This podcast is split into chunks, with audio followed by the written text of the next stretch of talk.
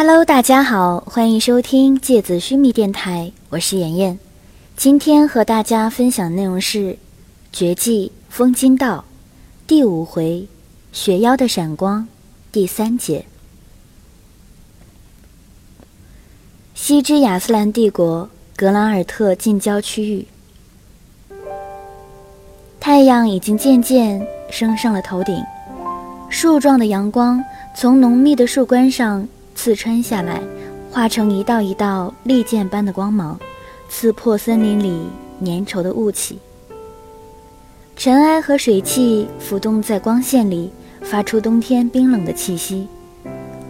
这种冰冷混合着森林里浓郁的植物味道，让人的脑筋格外清醒，但是身体却跟不上了。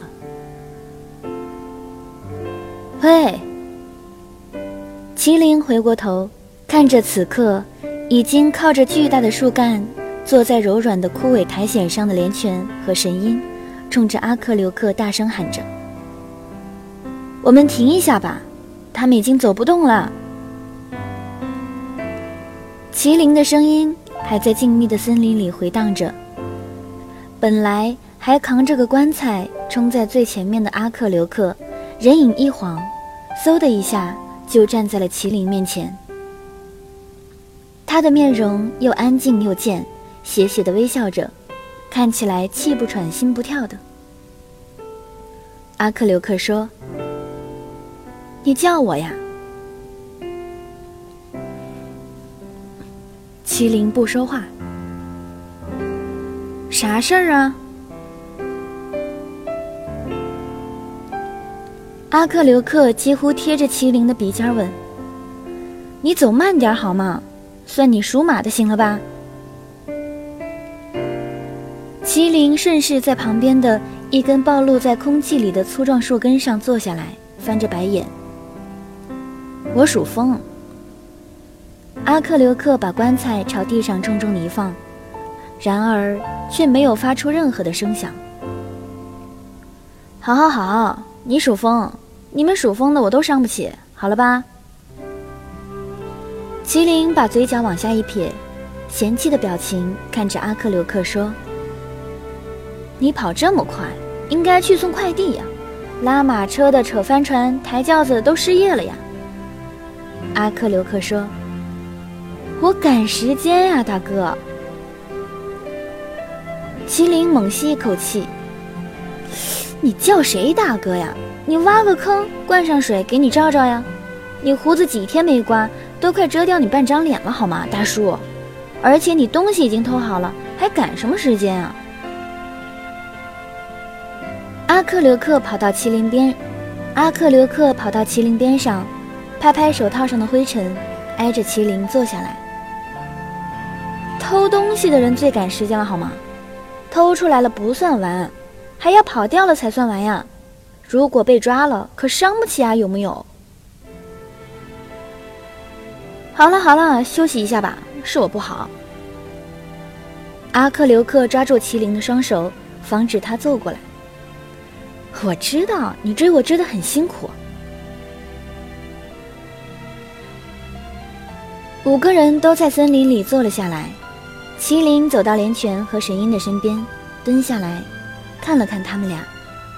对于他们身上的状况，麒麟可以说是束手无策，所以，他除了蹲在身边陪着叹息之外，也想不出什么办法来。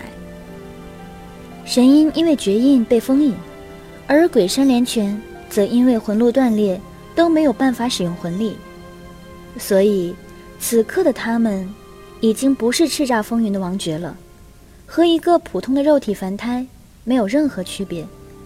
别说跟上阿克留克的速度了，就连正常的奔跑也没办法持续很长的时间。你先走吧。麒麟转过头冲阿克留克说：“我们就此别过了，反正我们也帮你偷到了你想要的东西，你也带我们出来了，彼此各不相欠，再见了。”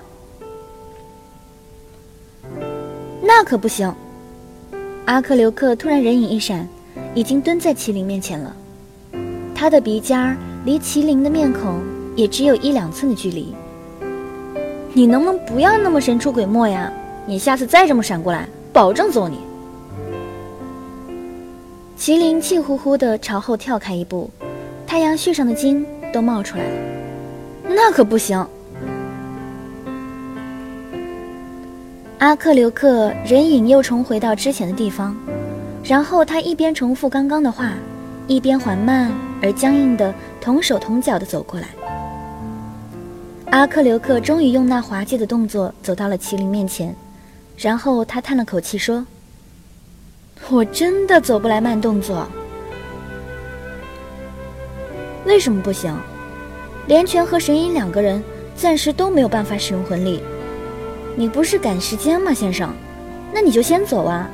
而且你回丰原也和我们不顺路，没必要再在一起了。”麒麟看着阿克留克，认真的说：“嗯，之前确实是这样的。”阿克留克点点头。如果我没有看到你拿出风金的话，风金？是啊，这把圣剑已经好几年没有出现在风原的领域上了，现在居然在你的手里，这里面一定出现了什么问题，所以。你必须跟我一起回丰原，解开这个谜团，否则我……否则你怎样？麒麟警惕地后退一步，看着阿克留克。我会非常困扰的，我这个人一困扰就会失眠，一失眠就好难受。阿克留克认真地看着麒麟，眨着他那双水汪汪的大眼睛。看起来又真诚又贱。你不是医生吗？那你自己抓几把草药煎了喝下去就不失眠了。哦，对了，你不是医生吗？那你能解开神鹰的封印，然后修复鬼山连泉的魂路吗？麒麟突然眼睛发亮。当然能啊。阿克留克点点头。这有什么难的？麒麟不说话。怎么了？你为什么露出这种表情？阿克留克揉着自己的下巴，看起来很疑惑。那你怎么不治啊？让我们这么跟着你瞎跑一路，你有没有公德心啊？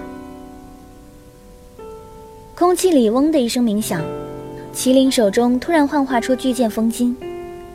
你信不信，我就替天行道，用风金把你劈了当柴烧啊！我为什么要治啊？阿克留克摊了摊手，脸上是难以理解的表情，仿佛麒麟是一个疯子。你这个人好奇怪哦！麒麟被这个问题噎住了，他显然没想到阿克留克会这么问。不过要仔细想来。确实，阿克留克并没有什么非做不可的理由。你不是说风晶是你们的圣剑吗？那我用圣剑命令你，赶紧治疗他们两个。麒麟转念一想，脸上又露出了得意的神色。我觉得你脑子有病，我还是先治你吧。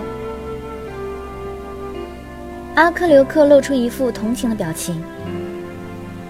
我只是告诉你，风金是我们国家的圣剑，但是风金并不是我祖宗的牌位，我不需要听风金的话。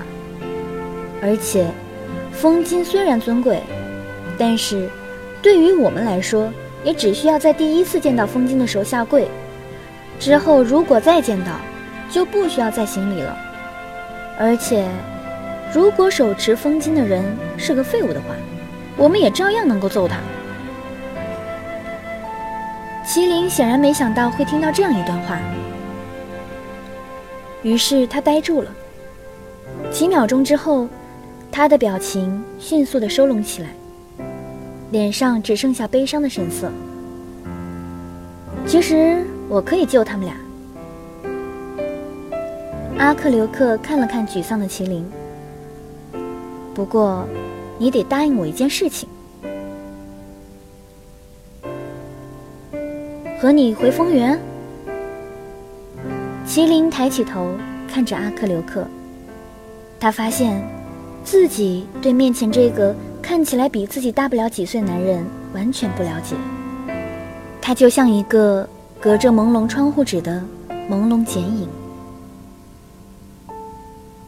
好了，今天的节目到这里就要结束了，大家晚安。